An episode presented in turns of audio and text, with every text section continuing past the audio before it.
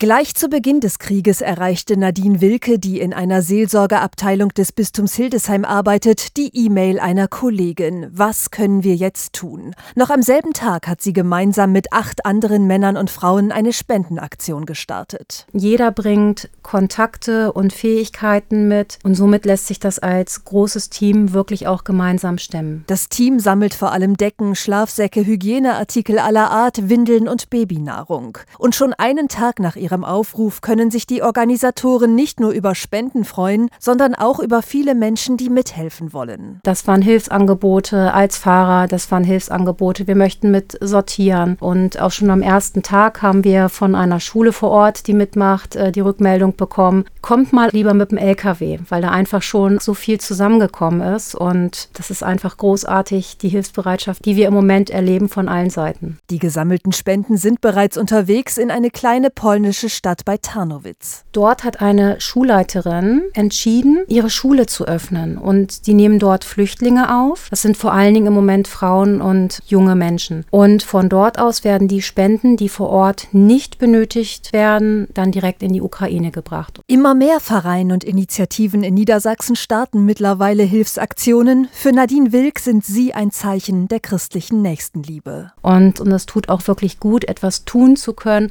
und äh, eben nicht nur zuschauen zu müssen. Und es ist einfach menschlich, da an der Stelle zu tun, was man tun kann, egal in welcher Form. Einen Überblick über verschiedene Hilfsangebote findet ihr auf der Homepage des Bistums Hildesheim.